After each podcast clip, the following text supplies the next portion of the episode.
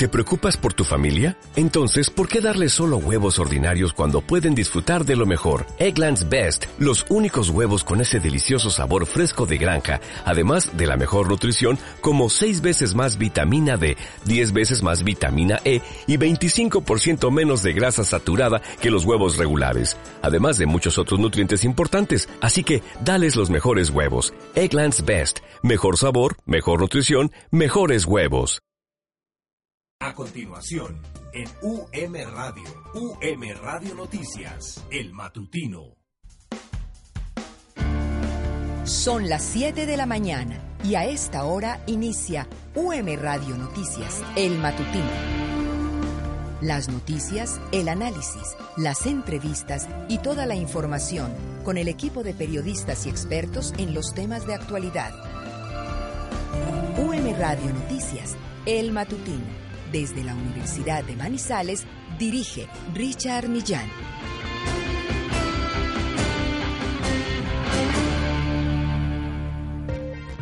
UM Radio Noticias. Cubrimiento regional a través de Brisa FM 93.1.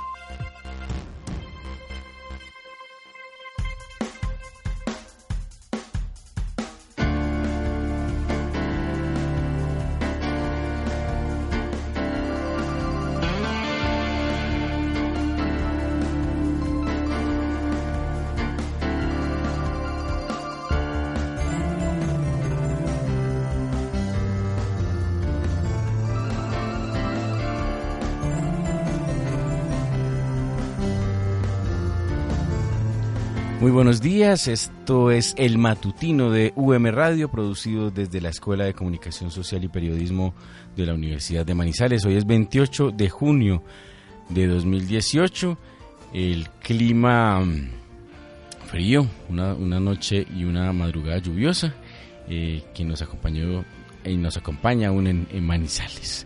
Saludamos a nuestros oyentes de Brisa FM en la Merced Caldas y obviamente también a nuestro equipo de trabajo Max Quintero en la producción técnica, Sebastián Cardona y Martín Pineda en la producción periodística y José Díaz que me acompaña en cabina. José, buenos días. Buenos días, Misael. Sí, hoy es un día muy frío, aunque tuvimos una temperatura mínima de 13 grados esta madrugada. Ya tenemos unos 14 grados hasta ahora en Manizales. Tendremos una máxima de 21 cerca del mediodía, pero el cielo estará nublado toda la mañana, con lluvias en la tarde y en la noche. Ya que estamos hablando de clima, pues hablemos del aeropuerto La Nubia. El aeropuerto La Nubia se encuentra cerrado a esta hora de la mañana. Cielo nublado, 14 grados de temperatura, 93% de humedad y una visibilidad de tan solo 4 kilómetros. También están cerrados los aeropuertos de Corozal, de Mitú, de Popayán y tienen operación restringida los aeropuertos de Yopal, Buenaventura, Arauca, Armenia, Carepa y Pereira y también el de Ipiales. Los demás aeropuertos del país están funcionando con normalidad, pero ya saben que desde Manizales no se va a salir, por lo menos no, se están, no están saliendo vuelos hasta ahora porque está cerrado por el clima y el de Pereira y el de Armenia tienen operación restringida. Bueno, saber cuántos viajantes hay hoy en el tema del partido, cuántas personas están también al calor de la selección y el fútbol hoy. Hoy juega Colombia a las 9 de la mañana contra Senegal y se juega la clasificación y la continuidad en este Mundial de Fútbol de sorpresas. El precio de la carga de café, 125 kilos, 752 mil pesos. Este tema... Dos mil pesos más que ayer. Dos mil pesos, pues al menos digamos como que sube, que lo, lo importante es que suba y que ojalá pues mantenga esta constante de ascendente para que los productores se vean beneficiados. Ayer precisamente, más, más adelante tendremos eh, la información sobre el tema. Se celebraron los 80 años de CENICAFé, centro de investigación que tantos avances y hallazgos ha dado a nuestra región y al país. El dólar hoy en 2.934 pesos con 91 centavos. Eh, el petróleo eh, WTI 70,38 dólares subió. Subió el, petróleo de manera importante. El petróleo subió, ambas referencias subieron bastante de ayer a hoy. El petróleo WTI, que es la referencia Texas, subió casi 2 dólares desde el día de ayer hasta el día de hoy. Y el petróleo de Brent subió alrededor de dólar y medio. Bueno, tenemos pico y placa en la Carola que es para eh, vehículos terminados en 7 y 8, taxis 9 y 0 y buses, busetas y colectivos letra D. 7 y 5 de la mañana vamos con los titulares de hoy.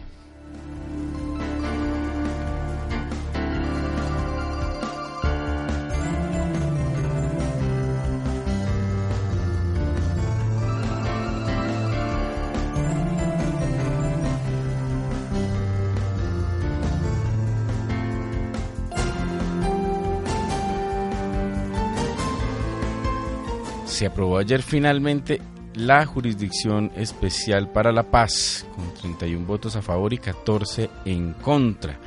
Esta iniciativa se dio eh, gracias al Centro Democrático, e impulsado por la senadora Paloma Valencia, que, eh, digamos, permitió, digamos, incluyó dos propuestas dentro de esta discusión sobre la Jurisdicción Especial para la Paz, eh, que por un lado, pues anima a los a los, digamos, a los, a los múltiples colectivos, organizaciones, entre ellos las fuerzas militares, que estaban presionando para que se reglamentara precisamente, se, se aprobara la reglamentación de las JEP, pero por otro lado también preocupa a quienes desde otras instancias ven en, estos, en estas modificaciones y en este propósito una manera, digamos, de vulnerar lo ya acordado entre el gobierno nacional y las desaparecidas FARC.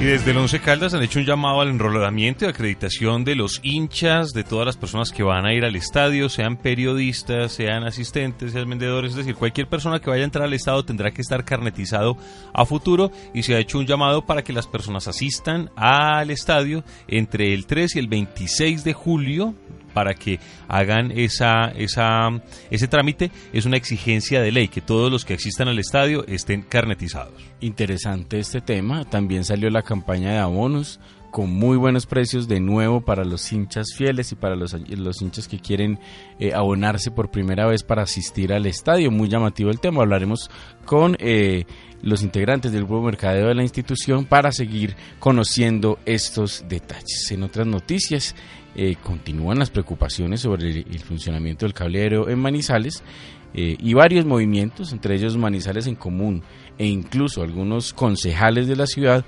manifiestan su preocupación gracias a que han hecho seguimiento al tema y que todavía no tiene solución cercana, parece posible pues cercana la solución al tema del cableado.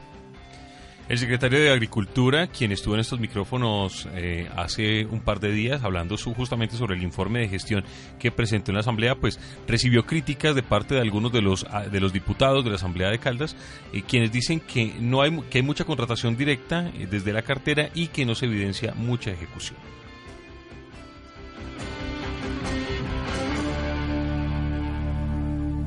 7 y 8 de la mañana en Manizales. Vamos con el desarrollo de las noticias.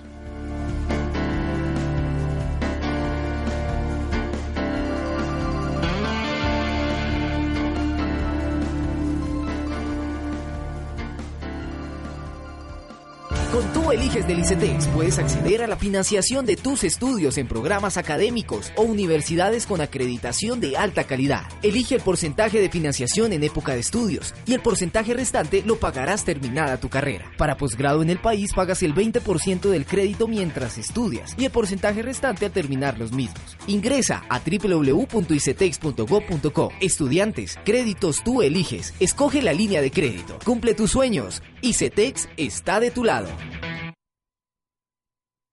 Noticias de Ciudad en frecuencia modulada. UM Radio Noticias en 101.2 FM.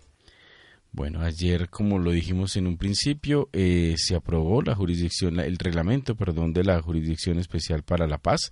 Eh, esto, como lo decíamos, eh, alegra a algunos sectores del país que estaban pendientes precisamente de que se diera esta aprobación y preocupa a otros que ven en estas modificaciones que empieza a ser el Centro Democrático, el Partido del Centro Democrático, un riesgo, digamos, para lo acordado con anterioridad entre eh, las desaparecidas FARC y el gobierno nacional.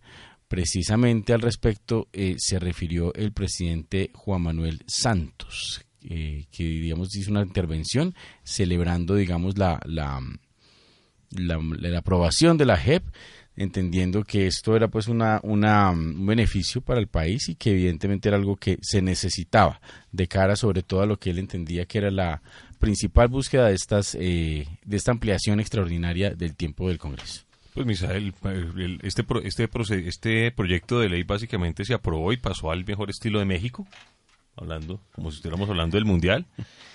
Pues México pasó perdiendo, pasó perdiendo porque recibió dos fuertes, dos fuertes golpes dentro de lo que el gobierno nacional pretendía y a pesar de que las fuerzas militares habían dicho y habían pedido que se aprobara la JEP tal cual como se había presentado.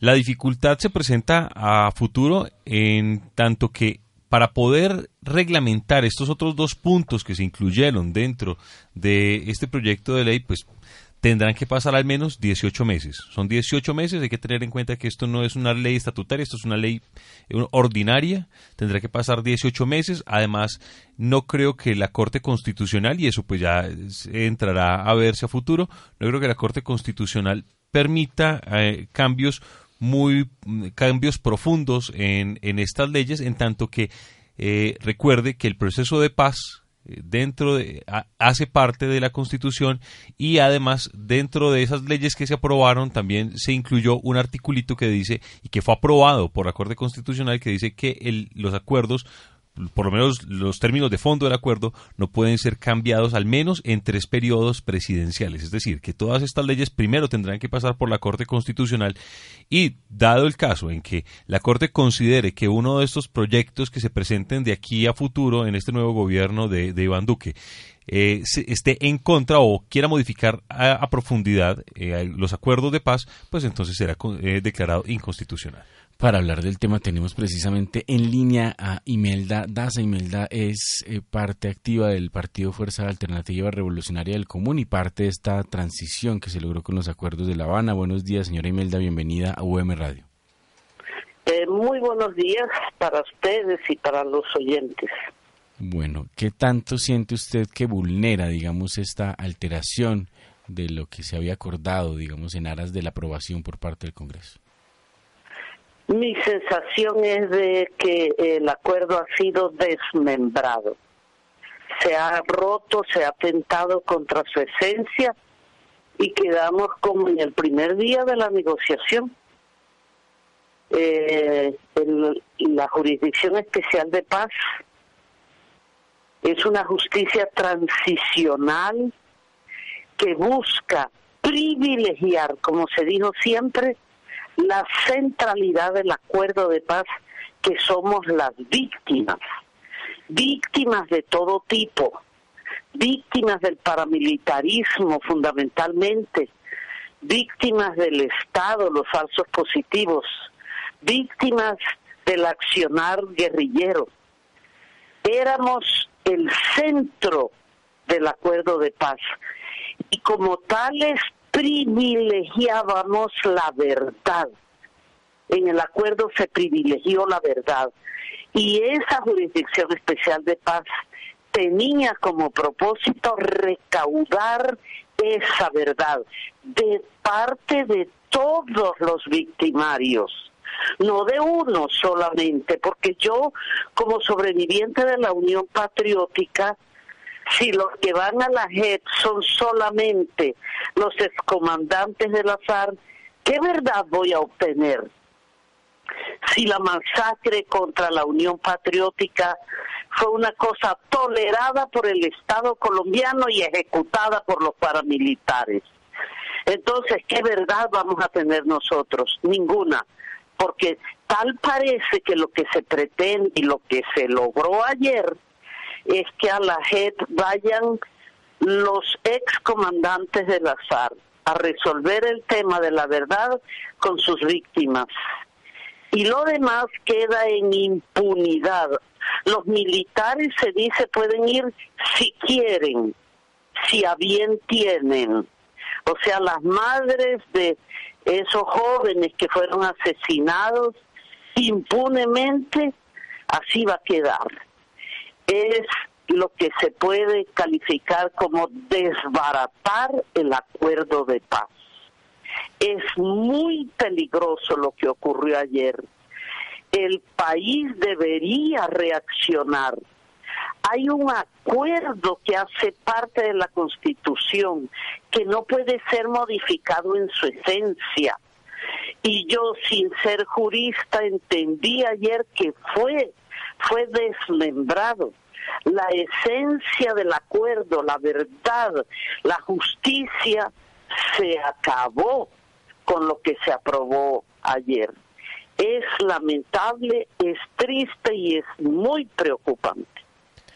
Señora Danza, uno de los de las observaciones que se hizo ayer eh, y que hicieron varios analistas sobre el tema es que los militares y policías que quieran sumarse a la JEP como quedó aprobada podrían hacerlo. ¿Usted no cree entonces que eso vaya a ocurrir? Mira, si ellos son inteligentes y se asesoran bien, el sentido común dice que ellos deben acogerse a la JEP. La JEP es una justicia especial porque no privilegia el castigo, no es una justicia castigadora, es una justicia para lograr perdón y reconciliación a partir de la verdad. Entonces, a ellos les resulta mucho mejor ir a la Jurisdicción Especial de Paz. De hecho, casi 2.000 se han acogido a la Jurisdicción Especial de Paz para ser juzgados allí. El problema es que ellos allí tienen que decir verdades y esas verdades van a salpicar a los llamados terceros los llamados terceros son el soporte de la tragedia que vivió el país, son la mayoría de los victimarios. Entonces, a los militares que los usaron para el, trabajo sucio de, la guerra, ahora los quieren convencer de que les va mejor no aceptando la JEP. Si ellos deciden eso, yo diría que corren el riesgo de tener que acudir a la Corte Penal Internacional. Y allí no hay componendas, allí no hay magistrados sobornados, allí no hay arreglos por conveniencia. es muy arriesgado entonces someterse a la Corte Penal Internacional todo sería mucho más coherente si juzgáramos aquí a los responsables de lo que nos ocurrió. Entonces, yo yo sé de militares que que han optado por acudir a la JEP y me imagino que van a seguir sosteniéndose en eso. Lo otro es muy arriesgado. Señora Imelda, frente a este panorama, digamos usted, eh, ¿qué reacción espera por parte de la ciudadanía y por parte de las fuerzas alternativas que precisamente han estado buscando la sostenibilidad del acuerdo?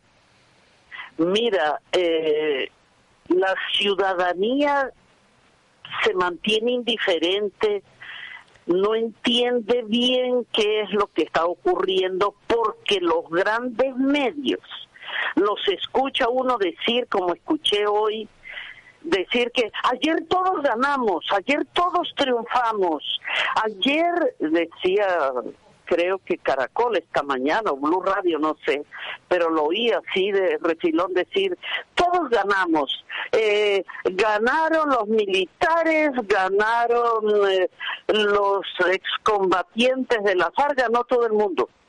Así le dicen a la gente. Y claro, el ciudadano del común, el que ve en un taxi, oye la noticia, el comentario, piensa, ay, ayer hicieron algo bueno, porque pues todo el mundo ganó y aquí no hay nada de qué preocuparse. Yo sigo en mi diaria cotidianidad, pues en mi, en mi diario qué hacer. No hay información clara, honrada, para, la, para el común de la gente, para que entiendan que estamos a puertas de regresar al primer día de la negociación es, es muy delicado. Entonces, la reacción que se espera y que bueno, ya se empieza a tener es de los movimientos organizados, sí, esos que acompañaron la candidatura de Gustavo Petro y Gustavo Petro mismo, que afortunadamente es una voz que pesa, clara, contundente, que empieza a expresar y a explicar bien qué es lo que está ocurriendo con la Jurisdicción Especial de Paz. Es la esperanza que, que la explicación que da Colombia Humana llegue a la población y la gente entienda lo que de verdad está ocurriendo. Es, es una suerte, sí, que el país tenga una fuerza tan importante de más de 8 millones de votos con un liderazgo tan claro, tan definido y tan capaz como el de Gustavo Petro para para canalizar la otra opinión y para expresar la voz de quienes estamos de verdad preocupados por esto. Bueno, señora Daza, muchísimas gracias por su tiempo, por su intervención. Seguiremos muy atentos precisamente a lo que siga pasando y a, todos los comunicados también que se den desde el, movimiento de la Fuerza Alternativa Revolucionaria del Común sobre el tema de los acuerdos. Muchas gracias por acompañarnos. Muchas gracias a ustedes y un buen día. Tenemos también en línea a Julián Andrés García Cortés, él es politólogo eh, y digamos conoce también el de cerca eh, este tema de los acuerdos de paz. Julián, buenos días, bienvenido al Matutino. Eh, buenos días, Misael, ¿cómo ha estado? Muy bien usted, Julián. Cuéntenos cuál es su, su, sensación sobre, este, sobre esta aprobación que se dio ayer en el Congreso de la Jurisdicción Especial para la Paz. No, pues a uno lo deja un poco preocupado todo este proceso, sabiendo que ayer fue la última la última sesión del Congreso, las extras que el presidente Santos había llamado, porque pues porque hay unos cambios sustanciales eh, en el acuerdo. Entonces, pues llegarán el 20 de julio el nuevo Congreso y pues tendremos unas modificaciones que creo que para la JEP terminan siendo pues, pues muy graves, ¿cierto? Para lo que significa la aplicación a futuro, porque ya se habían aprobado algo y para poder que estas modificaciones se den, pues tiene que haber también un cambio en términos constitucionales. Es decir, esto termina siendo un poco grave para nosotros los colombianos y justamente pues para la estabilidad de la paz a futuro. Julián, otra de las decisiones que se tomó ayer fue no permitirle a los miembros de las FARC que lleguen al Congreso para ser parte de, un, de la Comisión Segunda, que es la que toca temas de seguridad, de inteligencia, eh, bajo el argumento de que era información sensible y ellos no podrían tener acceso a ella. Y, y, lo lograron, pues digamos que no, no, no van a estar en esa comisión, ellos van a estar en, en, otras comisiones, pero no en esa. ¿Qué, ¿Qué opina usted sobre esa decisión que se tomó ayer en el Congreso? Yo creo que nosotros como sociedad estamos fallando cuando estamos mandando un mensaje de no cumplir los acuerdos que en términos generales, para bien o para mal, ya se firmaron. Entonces, cuando usted dice que sí en el pasado, pero en el presente les está diciendo que no, pues termina siendo un mensaje muy equivocado para el resto de las generaciones, para los niños, para los jóvenes, diciendo que nosotros no cumplimos la palabra, que no cumplimos los acuerdos.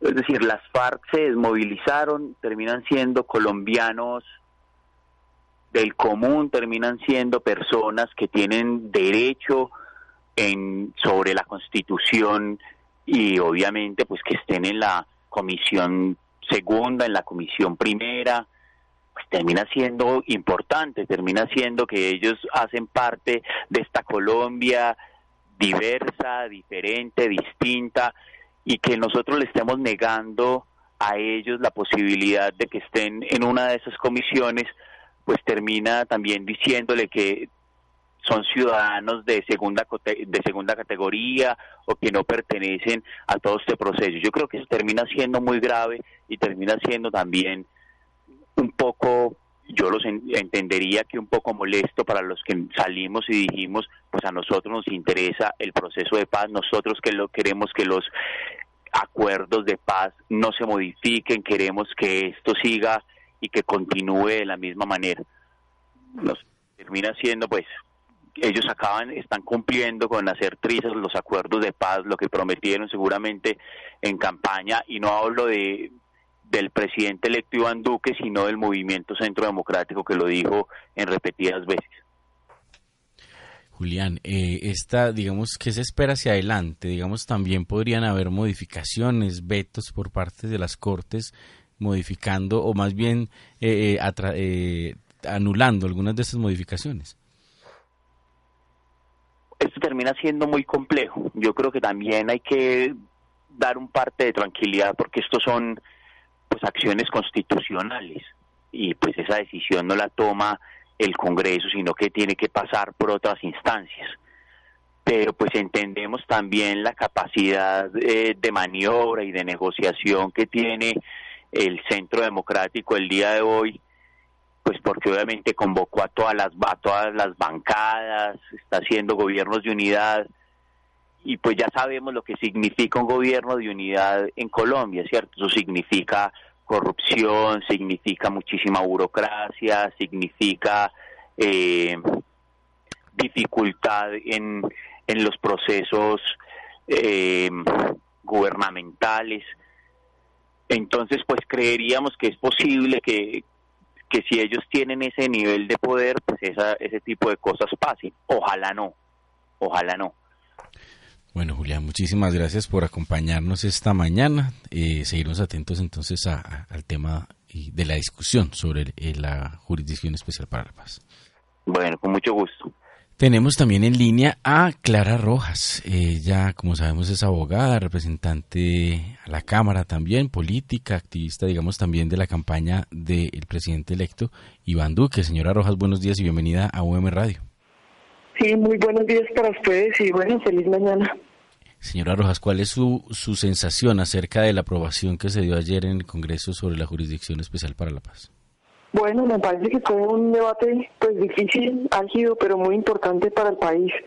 Como todos sabrán, estaba pendiente del último debate en el Senado de la República que se surtió durante la mañana y entradas las horas de la tarde, que fue un debate bien interesante porque participaron, digamos, de unos y otras corrientes explicándole al país cuáles eran sus preocupaciones y cuáles sus eh,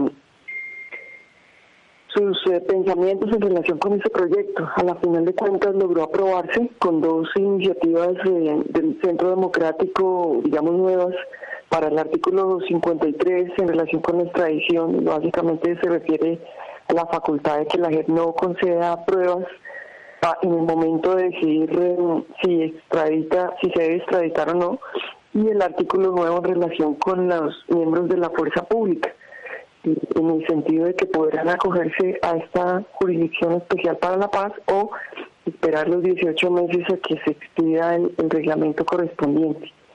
Entrada la noche, pues nosotros estábamos citados en la Cámara de Representantes, iniciamos sesión ordinaria como hasta las 8 o 9 de la noche y ahí estuvimos en varios proyectos hasta que se anunció este de la JEP eh, para la 015, o sea, en el día de hoy. Y, y el primer punto en el orden del día fue la aprobación de la conciliación del texto que venía del Senado, de manera que, pues como yo lo manifesté ayer en la plenaria o esta madrugada, pues le agradezco a todos, porque finalmente, eh, a pesar de que fue un trámite difícil, logramos como Congreso de la República pues cumplirle al país y mostrar que cuando hay voluntad para llegar a acuerdos pues se logra. De manera que como víctima que fui y ya en el cierre de la legislatura pues me siento muy satisfecha de haber entregado este proyecto y que ya la implementación de la JEP ya pueda iniciarse una vez se sancione por el presidente de la República. Señora Rojas, ¿usted siente, digamos, que estas modificaciones alteran, eh, digamos, de manera importante el espíritu eh, de la jurisdicción o, digamos, no, no alteran demasiado el propósito que tiene precisamente esta jurisdicción? Pues hay algunos que consideran que sí, porque digamos que el espíritu de la jurisdicción de paz era lograr una aplicación de la justicia de manera integral a unos y a otros. Eh, con todo, pues me parece válido, digamos, la discusión que se ha dado a, lograr como un esquema también para los miembros de la fuerza pública, porque usted entenderá que después de que han puesto el pecho y los muertos, pues también es importante eh, que ellos eh, también tengan un esquema, digamos, que les dé garantías. Pero hay otras personas, digamos la gran mayoría del gobierno y mucha gente que considera que estas innovaciones pues son inconstitucionales o serían inconstitucionales toda vez que incluso pues no han tenido como un tema de consecutividad en todos los debates de cámara y eh, digamos que superan el marco del acto legislativo que no lo tenía previsto. Yo creo que ya la última palabra pues la tendrá la Corte Constitucional, porque estamos hablando de si es constitucional o no, y en todo caso, pues yo creo que lo importante es que ya hay un reglamento y ya la JEP podría trabajar en tanto la Corte Constitucional define eh, la constitucionalidad efectivamente de estos nuevos artículos. Señora Rojas, entonces usted esperaría o esperarían los congresistas en general que el gobierno nacional demandara a futuro esos dos artículos. Pues eh, lo que se anunció ayer por parte de algunos congresistas de la bancada del Pueblo Democrático es que ellos, de hecho, votaron que no la conciliación y anunciaron que ellos van a votar estos artículos. Bueno. Seguiremos entonces atentos, señora Rojas, le agradecemos muchísimo por contestarnos esta mañana y seguiremos atentos a lo que ocurra con el Congreso y con el tema precisamente de la Jurisdicción Especial para la Paz. Sí, pues no, muy gracias a ustedes por esta llamada, por tenerme en cuenta. Y bueno, un saludo también muy especial a todos de Manizales y desearles feliz día porque ya dentro de poco nos ponemos en modo de, Mundial de Fútbol de partido. Muchas gracias, eh, representante. Es 7 y 31 de la mañana en el matutino. Vamos con algo de música para darle más calorcito esta mañana. UM Radio Noticias en 101.2 FM. Y la Fundación del Bambuco Colombiano, con sede en Pereira, informa que tiene abiertas las inscripciones para el 27 Concurso Nacional del Bambuco, homenaje a Luis Carlos González. La capa del viejo Modalidad vocal, categorías, duetos no tradicionales, expresión tradicional y solistas. Informes, reglamento y formularios de inscripción en la página www.concursonacionaldelbambuco.org y en nuestras redes sociales. Cierre de convocatoria agosto 18. Evento concertado con el Ministerio de Cultura, Programa Nacional de Concertación Cultural, Gobernación de Risaralda y Alcaldía de Pereira. La música en UM Radio Noticias, El Matutino.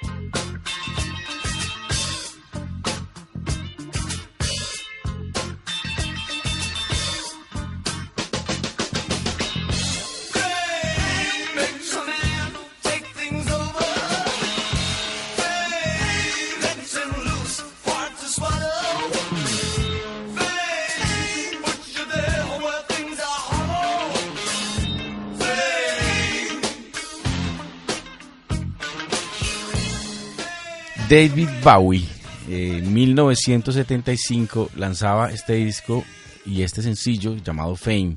Este sencillo, precisamente coescrito y coproducido con John Lennon, fue uno de esas eh, hits que precisamente lo catapultaron a convertirse en una estrella del pop internacional. Esta canción, eh, que tenía una intención de ser una crítica al modo de vida estadounidense, llegó a estar en el Billboard, a ser incluida entre una de las canciones más famosas, icónicas del rock pop internacional.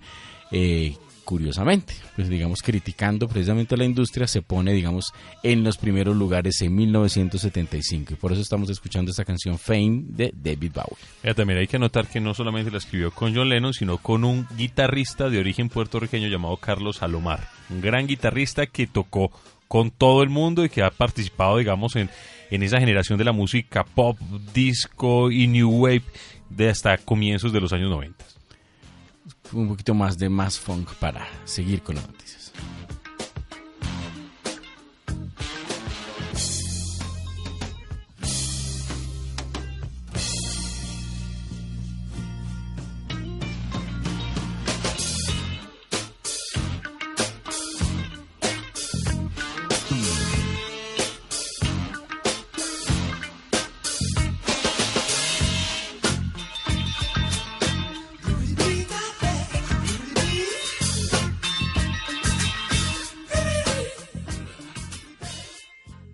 Noticias de Ciudad en frecuencia modulada. UM Radio Noticias en 101.2 FM.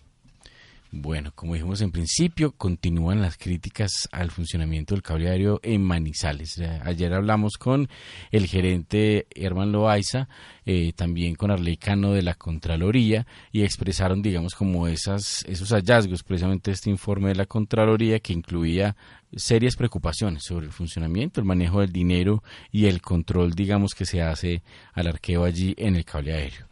Tenemos en línea precisamente a Darío Arenas del Movimiento Manizales en Común, que también ha hecho seguimiento al tema y que también comparte algunas de estas preocupaciones del informe de Contraloría. Buenos días, Darío. Bienvenido a UM Radio. Misael, muy buenos días. Muchas gracias por la invitación. Bueno, Darío, ¿qué es lo más preocupante del funcionamiento del cable aéreo en Manizales? A ver, Misael, nosotros junto a la Corporación Cívica de Caldas alertamos sobre las graves y reiteradas irregularidades que se vienen presentando allí, básicamente por el pésimo manejo que se le está dando al eje económico de la operación del cable, que son los tiquetes y las tarjetas. Es, digamos, claro que el cable aéreo presta un servicio de transporte y que los ingresos dependen de la venta de etiquetas y de la venta de tarjetas. Y lo que hemos encontrado no solo en este último informe de Contraloría, sino en los informes de los últimos años, en los informes de control interno, en las auditorías internas, y en las actas de entrega es que por años no hubo ningún tipo de control con los tiquetes o hubo un control pues digamos demasiado endeble que no se compadece con una entidad pública como lo es el cable aéreo. Lo primero es que durante muchos años la gente ingresó con cualquier cosa por el mecanismo de los torniquetes. El gerente Herman Loaiza nos respondió a Camilo Vallejo, gerente de la Corporación Cívica, y a mí una petición que le realizamos y señaló evidentemente allí lo que era, digamos, claro para muchas personas, y es que por los torniquetes se podía ingresar con cualquier cosa, debido pues a un mecanismo caduco que se utilizó a pesar de las advertencias, y es que lo que, digamos, el mecanismo era muy sencillo, es que había abajo del torniquete un haz de luz, mejor dicho, una lucecita que pasaba de lado y lado, y cualquier cosa que obstaculizara la luz permitía inmediatamente el ingreso de las personas. Entonces, ¿eso, eso qué generó? Que la gente ingresara con el tiquete oficial, con un tiquete ilegal o incluso con un cartón, con una moneda, con cualquier cosa que interrumpiera la luz, lo cual evidentemente pues deja, digamos, en riesgo las finanzas del cable aéreo. Eh, encontramos que bajo ese, bajo ese mecanismo y al parecer bajo el mecanismo actual no hay registro del ingreso y del recaudo, es decir, esto no funciona como el metro de Medellín o como Transmilenio en Bogotá, es que usted solo puede entrar con la tarjeta y es que usted cuando recarga la tarjeta el sistema dice cuánto recargó y cuando ingresa el sistema dice que ingresó el pasajero y aquí no funcionaba de esta manera. Quien custodia o quien custodió, digamos, históricamente los tiquetes era la misma persona que realizaba las actas y los inventarios, es decir, que la persona que cuidaba físicamente los tiquetes era la misma persona que decía cuántos había y cuántos quedaba por lo cual la Contraloría señaló en este último informe pues que son archivos que no son para nada confiables. Y dan un ejemplo es que decían que habían unos 19 mil tiquetes cuando se realizó el último ejercicio de auditoría y finalmente aparecieron, aparecieron 23 mil, es decir, aparecieron 4 mil tiquetes más de la nada porque no se sabe debido a los flojos mecanismos que ellos están utilizando allí cuántos hay. No hay inventarios permanentes, el dinero se maneja en cajas de cartón, es decir, no hay un mecanismo, no hay un software, Misael, que le permita a los funcionarios subir en tiempo real los recursos que están recibiendo en la taquilla, no se dieron de baja los tiquetes falsos y bueno, digamos que una serie de irregularidades que lo que nos llevan a nosotros a pensar es, es precisamente lo que constató la Contraloría, es que ha habido un riesgo permanente de, detrimento y de, y de fraude en toda la operación. El concejal Rafael Torregrosa en un debate a inicios de año señaló que era conocida por mucha gente, que se vendían tiquetes, él no sabía si legales o ilegales, en la Plaza de Bolívar y en otros lados, es decir, que esto, esto digamos, ha sido muy grave y la historia de los tiquetes se empieza al parecer a repetir con las tarjetas que se vienen utilizando a partir del primero de mayo. Darío, cambiándole un poco de tema, ayer se presentaron en Manizales las cifras del índice de progreso social. Manizales continúa a la cabeza de las 10 ciudades en las cuales se mide el índice de progreso social con un puntaje de 78 puntos sobre 100, 4 por encima de la segunda que es Bogotá. Sobre ese informe, ¿qué, qué apreciaciones tiene usted? Hay algunos, algunos puntos en los, que, en los que hay dificultades, en los que hay que trabajar, por ejemplo, en bienestar y salud, hay otros en los que estamos muy bien en oportunidades. ¿Cómo ve usted ese, esos resultados que se presentaron ayer? Pues hombre, mire, yo he señalado de tiempo atrás que, que, Manizales comparada con muchas de las ciudades capitales del país, digamos que tiene eh, tiene un entorno y tiene unas condiciones pues mucho más favorables. Sin embargo, a pesar de, esos reconocimientos, yo creo que lo que nos tiene que servir, al igual que el reconocimiento que le acaba de hacer la ONU a uno de los programas de la alcaldía, o al igual que el reconocimiento que hace la red Cómo Vamos a la ciudad en varios aspectos, ese orgullo nos tiene que servir es para avanzar y no para quedarnos en lo que estamos, porque sin lugar a dudas a pesar de que tenemos eh, aspectos muy positivos para mostrar, para mantener y para seguir desarrollando, en la ciudad siguen existiendo, digamos, falencias grandes. El hecho de que la gente cuando salga de la universidad no tenga claro cuál va a ser su panorama laboral y que por ende tenga que irse a repartir hojas de vida a Bogotá, Medellín, Cali, incluso otros países, porque cuatro de cada diez de nuestros egresados tiene que emigrar de la ciudad, pues sigue siendo un problema grande. Esta es una ciudad que sigue manteniendo un nivel por encima de la media en términos industriales y es que la, apertura, pues a pesar de que nos golpeó muy duro, eh, digamos que, que lo hizo en menor medida que el resto del país, pero, pero, pero el tema del empleo sigue siendo, digamos, una de las grandes preocupaciones. Veíamos hace aproximadamente un mes y medio el informe sobre trabajo que presentó como vamos junto a la Cámara de Comercio y a pesar de que hay perspectivas positivas, siguen habiendo brechas muy grandes entre las personas que no han estudiado y las que se han estudiado, entre los hombres y las mujeres.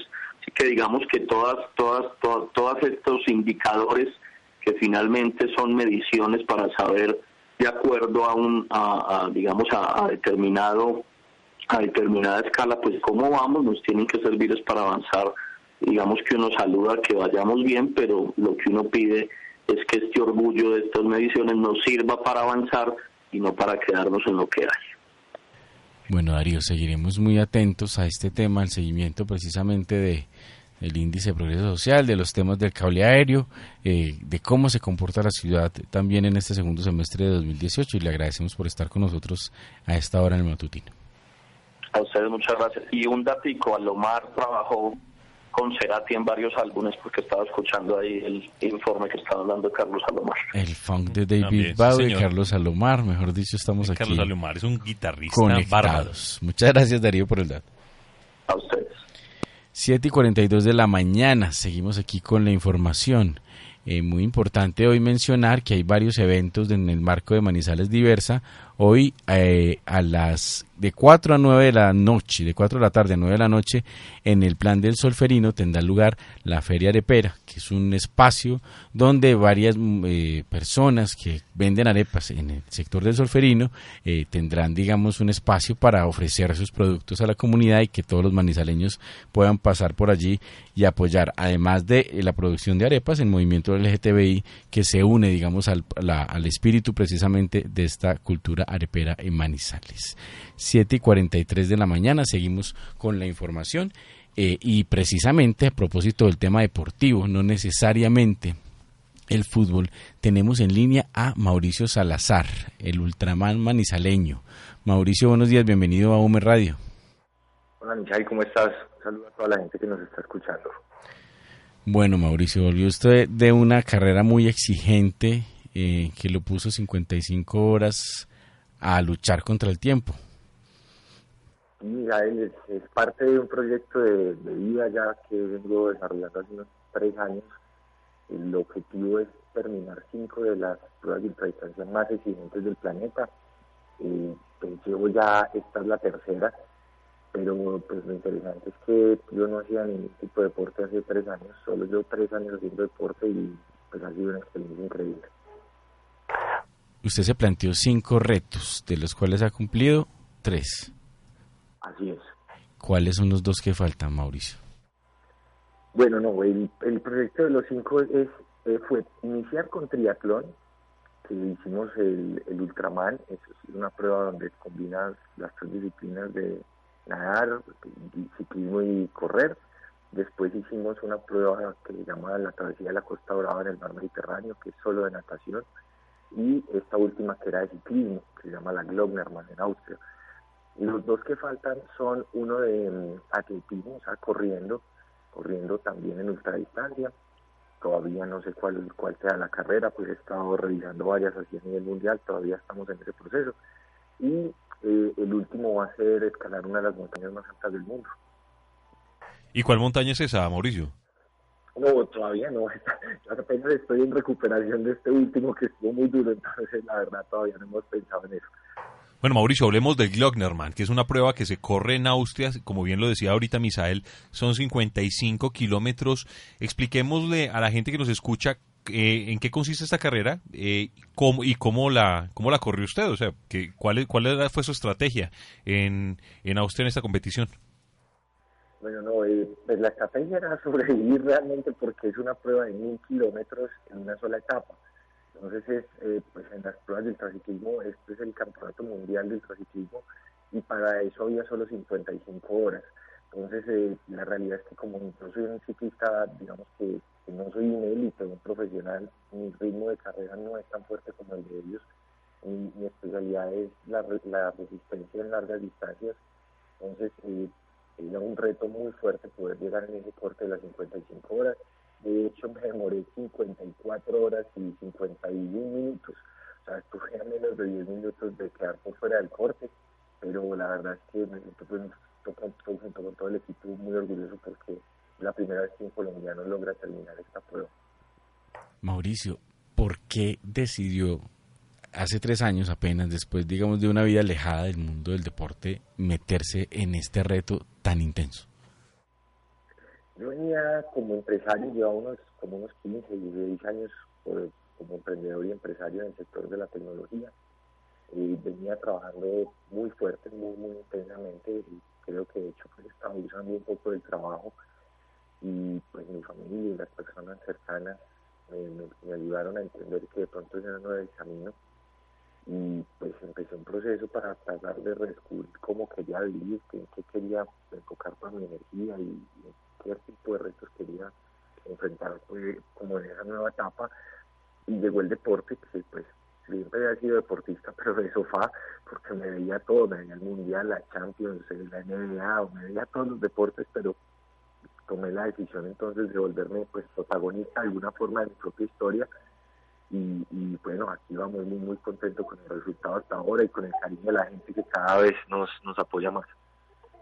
Bueno, Mauricio, seguiremos muy atentos a los retos de renacer, a los retos que buscan precisamente reconstruir, digamos, esta, esta carrera suya.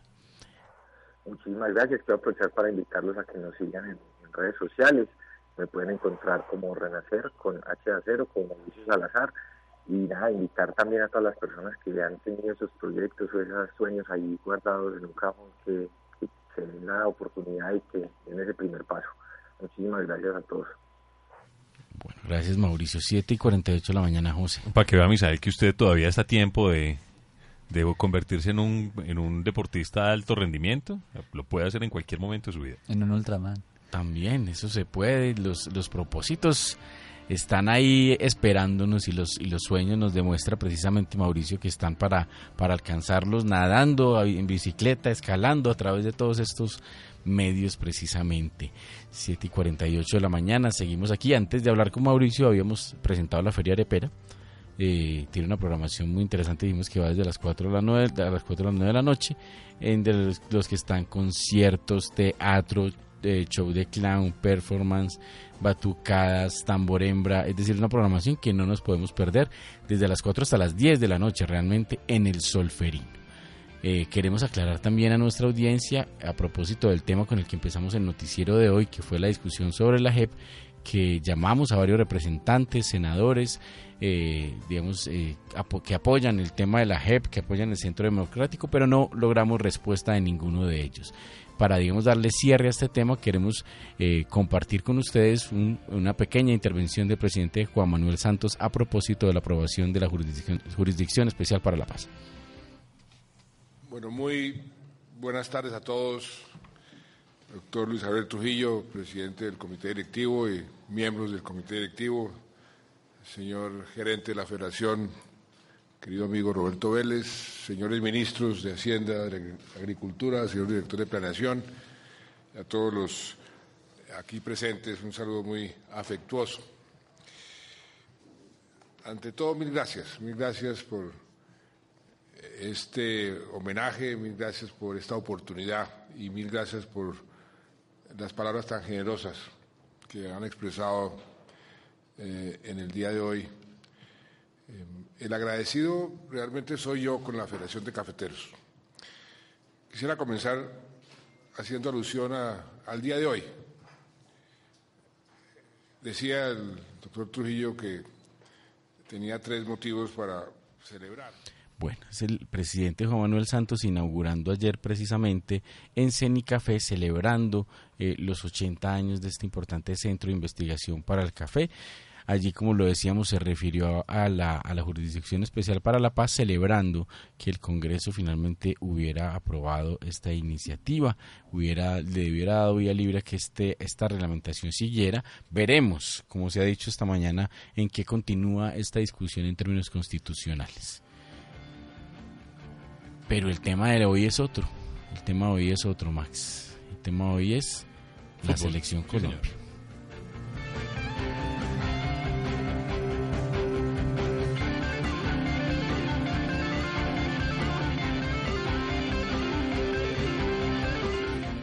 En UM Radio Noticias, los deportes.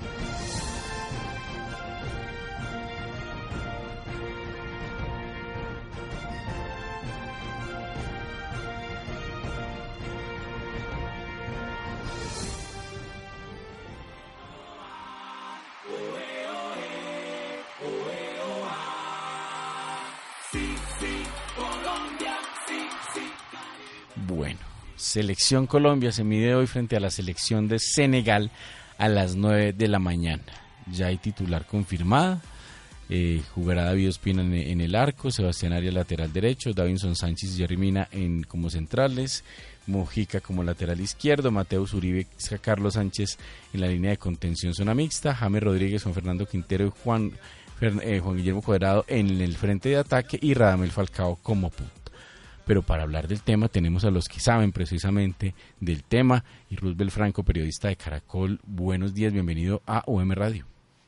muy buenos días, saludos para usted y para todos nuestros queridos oyentes. La verdad que aquí no hay mañana, es ahora o nunca y Colombia tiene la obligación hoy de sumar tres puntos para permanecer en el Mundial de Fútbol y dejar el camino a Senegal o a la selección de Japón. ¿Qué opina de esta alineación que propone el profesor Peckerman? Es que eh, hay una frase manera del fútbol que nómina ganadora, nómina que se repite. Y la verdad es que hay jugadores que marcaron diferencia en el partido pasado y ameritan su continuidad, rompiendo inclusive paradigmas que dos zurdos nunca podían jugar juntos, jugaron juntos Juan Fernando Quintero y Jaime Rodríguez y tuvieron una excelente presentación. Eh, me gusta lo de Mateus Uribe porque Mateus combina marca con eh, vocación eh, ofensiva, es un hombre que no le quema la pelota que entró enchufado en un momento del partido muy difícil frente al seleccionado eh, de Polonia y me parece que aquí son los que están, están los que son, sobre todo porque lo que van a buscar son eh, es, ser alimentadores arriba de Falcao, eh, de Radamel Falcao, hombres que saben con la pelota como Juan Guillermo Cuadrado. Me gusta el módulo táctico de Colombia, el 4-2-3-1 y la intención de ataque desde el comienzo. Roosevelt, ¿por qué cree usted que el profesor Peckerman se decantó por Mateo Zuribe y no por Wilmar Barrios? Barrios tiene mayor vocación de marca, es un volante más rígido de primera línea, es un hombre que eh, va bien en el primer pase que llaman los técnicos, pero lo que Colombia necesita, aparte de recuperación y buen pase, es manejo. Y la técnica que tiene eh, Mateo Zuribe no la tiene Barrios para manejar la pelota. Él necesita un socio para hacer desdobles ofensivos de un equipo que como Senegal es rápido, tiene muchos jugadores como Mané, como Ismaila, como Ñan, que son muy técnicos y que definitivamente pueden eh, eh, copar la mitad de cancha. Por eso lo que el técnico quiere, Peckerman, creo y lo vamos a ver seguramente desde el minuto uno, es intentar poner condiciones desde el arranque del partido. ¿Qué esperar, digamos, también del otro grupo, Roosevelt, Inglaterra, Bélgica, que define hoy también quién pasa de primero a la segunda ronda? Eh, son dos rivales eh, de un tremendo nivel. La verdad que Bélgica viene de menos a más. Tiene a Hazard, tiene a Lukaku, tiene a Fellaini, tiene un gran número de jugadores muy importantes que definitivamente marcan diferencia. Inglaterra es más pragmática, es más supeditado a un módulo táctico, tiene jugadores como Harry Kane de gran diferencia, pero yo veo primera Bélgica y segunda Inglaterra en este grupo.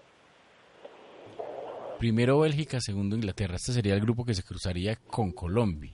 Si logra, evidentemente, superar el evento de hoy, que es el enfrentamiento frente a Senegal. ¿Qué esperar en términos de sorpresas? ¿Cuál es la favorita hoy eh, frente a los medios y cuál sería el equipo que estaría llamado a dar la sorpresa? A la sorpresa para ser campeona del mundo. Claro, y o sea, el enfrentamiento de Colombia y Senegal. Claro, eh, mire, eh, en este tema, eh, la verdad que hay selecciones muy preparadas, equipos muy aconductados tácticamente. Polonia, eh, Portugal es el actual campeón de Europa, uno no puede descartar un equipo que tiene una base como Juárez. Es que no solamente es Cristiano Ronaldo, Portugal es también Silva, Portugal también es Rocha, Portugal también es Pepe, y grandes jugadores que acompañan a Cristiano Ronaldo. España no tiene técnico, tuvo a Lupetegui hasta cuando empezó el torneo, se presentó esa situación, pero tampoco se puede descartar. Brasil ayer sufrió para ganarle a Serbia, con todo el que ganó dos goles por cero, pero hay que meterlas en el rótulo de favoritos. Y ojo con Francia, que se quedó por fuera entre Pierre Guignac, se quedó por fuera Ribery, Benzema, y tiene una gran nómina pese a ello. Roosevelt, y como para... para eh, Roosevelt, eh, para, como para terminar, pues como hacer este análisis, hay un tema que no podemos dejar de pasar y es la forma en la que se arruinaron todas las pollas con la salida de Alemania ayer frente a la selección de Corea. ¿Cómo vio usted ese partido ayer? Es que las pollas hay que apostarle más a la razón que a la emoción, no se da por la lógica, y en el fútbol no hay lógica. Ayer eh, Alemania jugó muy mal, poco serio en este mundial de fútbol y no pudo marcar diferencia importante y por ende eh, se fue eliminada Corea gana el partido de su vida, gana el partido que quería y que tenía que ganar, y una Alemania que decepcionó y que no se sustrae de España, de Italia y otras selecciones que mundiales anteriores han sido eliminadas en primera fase. Era Roosevelt Franco de Caracol. Muchísimas gracias, Roosevelt. Esperemos entonces hoy que se den las cosas para la selección nacional. Un abrazo para usted, para todos los oyentes. Bueno, 7 y 57 de la mañana y vamos con los indicadores. Los indicadores económicos en UM Radio Noticias, con el patrocinio de... ¡Su suerte! José, los indicadores. El precio de la carga de café, como lo indicábamos esta mañana, amaneció dos mil pesos más caro, pagándose más caro afortunadamente para los caficultores, 752 mil pesos. La libra de café en la bolsa de Nueva York se mantiene en un dólar con 14 centavos. El dólar amanece hoy a 2.934 pesos con 91 centavos, el euro a 3.409 pesos, la libra esterlina en 3.864 pesos con 21 centavos. El petróleo, la referencia, referencia Texas WTI, aumentó casi 2 dólares de ayer a hoy, llega a 70 dólares con 30 38 centavos el barril y el petróleo Brent, la referencia que rige a Colombia, subió casi dólar y medio y llega a 76 dólares con, 36, con 31 centavos el barril. Bueno, además del tema de la JEP ayer eh, en el Congreso de la República, eh, también se dieron algunas noticias nacionales, también la prórroga la orden de captura contra alias Violeta.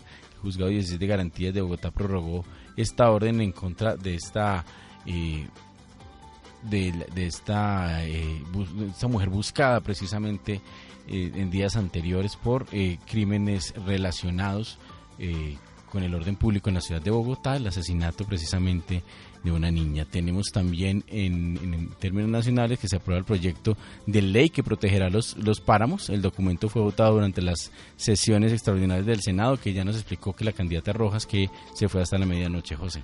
Ayer también llegaron a Ecuador los, los cuerpos de los tres periodistas ecuatorianos del periódico El Comercio que fueron asesinados por las disidencias de las FARC, por alias Guacho. El gobierno nacional hizo entrega de los cuerpos y los familiares los recibieron y ya están en territorio ecuatoriano para darles la sepultura correspondiente. 7 y 59 de la mañana, eh, todos con el ánimo puesto en la selección Colombia. Eh, seguimos en UM Radio con Código U, con la cápsula de salud de Confa. Pero antes de irnos, eh, Misael, ¿quién gana hoy? Pues Colombia. Todos estamos con el corazón puesto en Colombia. Nos gusta, me gusta ese equipo que propone el profesor Peckerman. Me parece que incluir a Mateos es un gran acierto. Bueno, y usted, Martín, ¿cómo la ve? Gana Colombia, yo le planteo un 2-0 eh, a favor. Vea, Sebastián, aquí ya están proponiendo marcador. ¿Cómo la ve usted? Yo la veo bien. Yo me puse la camiseta hoy porque hoy ganamos 2-1. Yo creo que Colombia empata hoy y no pasa. Esa es mi posición. Pues yo creo que tiene mala leche. Como, como no pasó la selección de José, que es eh, Alemania, entonces seguramente... El corazón bávaro es el que habla. Sí, señor, un corazón bávaro sufriendo, pero, pero palpitando. Hay que tener optimismo con los 28 de junio, igualmente como hace cuatro años. 8 de la mañana, los dejamos con código U, los esperamos mañana a las 7 de la mañana, ojalá hablando del paso de la selección Colombia a la siguiente ronda del Mundial de Fútbol. Gracias por escucharnos.